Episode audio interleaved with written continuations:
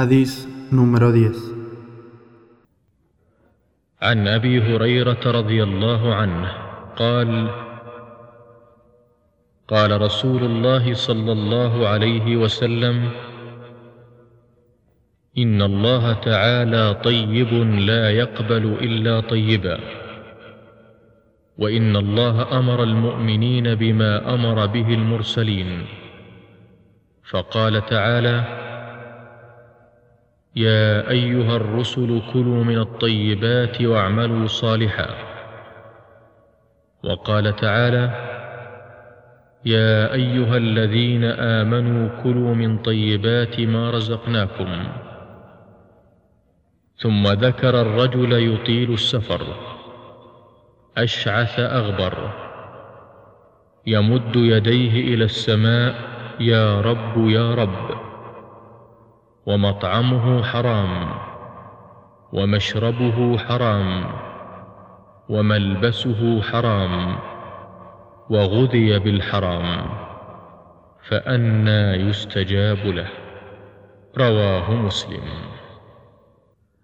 Narró Abu Huraira, radiallahu anhu, que el mensajero de Allah, sallallahu alayhi wa sallam, dijo: Por cierto que Allah, el Altísimo, es bondadoso y no admite sino lo bueno.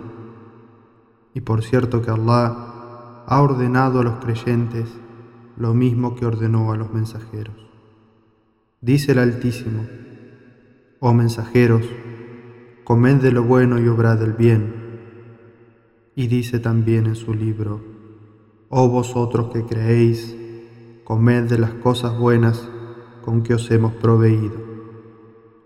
Luego mencionó al hombre que durante su largo trayecto, despeinado y polvoriento, levantando sus manos hacia el cielo, dice implorando, Señor, Señor, pero sin embargo su comida es ilícita, su bebida es ilícita, su vestimenta es ilícita y se ha alimentado con lo ilícito.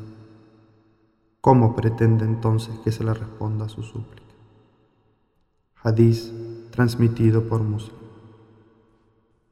Nota sobre el Hadís. El primer versículo coránico mencionado corresponde al capítulo 23, aleya 51.